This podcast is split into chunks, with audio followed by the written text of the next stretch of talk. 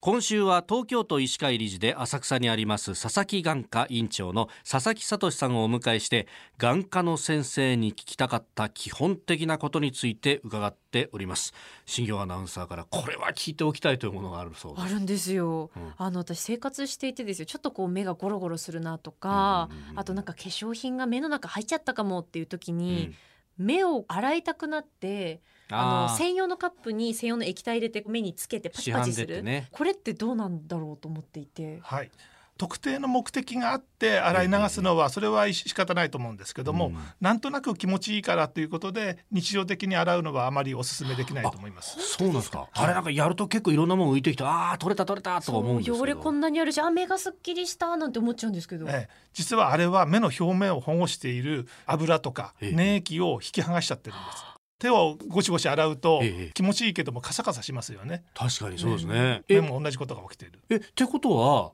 ドライアイによりなっちゃうってことですかそうなんです。乾きやすくなっちゃいます。あそうなんですね、はじゃあどうしたらいいですかえただ気持ちいいだけで洗うのではなくて例えば花粉を洗い流したいとかそういう時にははい目を洗うための目薬って市販されてるんです、あそうなんですか、ええへーそういうのでこうジャバジャバっと洗い流すその方が清潔ですしあはのあ余分なものを洗い流さないのでいいと思いますあれどうなんですかあの昔よく水道の蛇口のところに学校のプールなんかで目を洗うようにこう出てるみたいな、はいああいうのみたいに目を洗うっていうのはあれどうなんですか、はい、今はあの水道水で目を洗うのは推奨されてないんですねあそうなんですそうなんねで今新しい学校のプールにはあええの洗顔器ってもう設置されてないんですへえ塩素で傷んだ角膜の細胞をはい強い水流で壊してしまうということで、なるほど水道水で洗うことは推奨はされてないですね。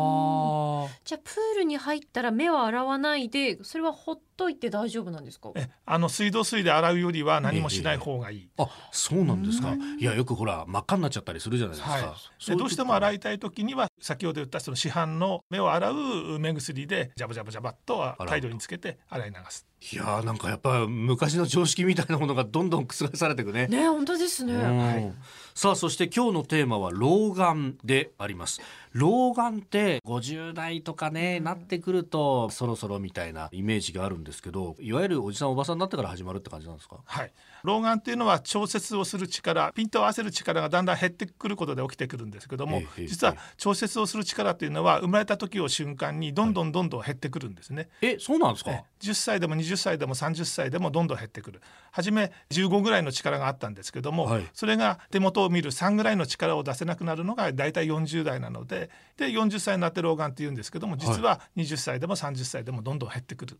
んです。そうなんですか、はい私38なんですけどそうしたら今3とか4ぐらいになってるんですか、えそろそろ線に近近づいてるんですね。そうなんですかこれじゃあその減る度合いが早い人っていうのは30代ぐらいからでも老眼って可能性は出るわけですかあ大体皆さん同じぐらいに減りますのあでそうなんですねえ大体40歳ぐらいから感じるようになってくると思いますな。んかよりその老眼になりやすい人なりづらい人みたいなのはあるんでしょうか特別はないと思いますけどもないんですか、はい近眼の人はええ老眼にはなりづらいんだってうんいうう都市伝説あるじゃないですか、はい僕結構近眼きついんですよ、はいだからあ60ぐらいまで大丈夫だろうなと勝手に思ってるんですけど、はい、近眼の人ってもともと眼鏡外せば近くが見えるのであうんの近くが見えないのが老眼というふうに勘違いしてるんですけども、はい眼鏡かけた状態えでえやはり40過ぎるとやっぱり近くは見えにくくなってくるんですね。確かに今見えづらいぞこれああらでも眼鏡外せばあ はのい見えますので、そうですね目が外せば見えます ね、だから近眼の人もちゃんと老眼になります。はあ私もしっかり老眼になって ます。近眼なのに老眼にっていうええ両方出るわけですかそうなんですじ遠くも見えない近くも見えな いとゃあ難儀ですねこれであと最近100円均一なんかに行っても、はいこう老眼鏡って売ってたりしますけど、はいああいうのとかってどうなんですかあ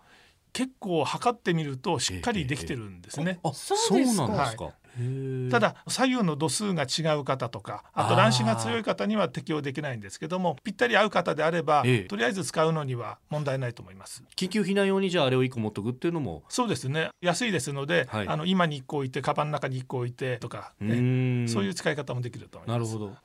今朝は佐々木眼科院長佐々木聡さんに老眼鏡についてのお話そしてまあ目の洗い方などについても伺いました先生明日もよろしくお願いしますよろしくお願いしますお願いします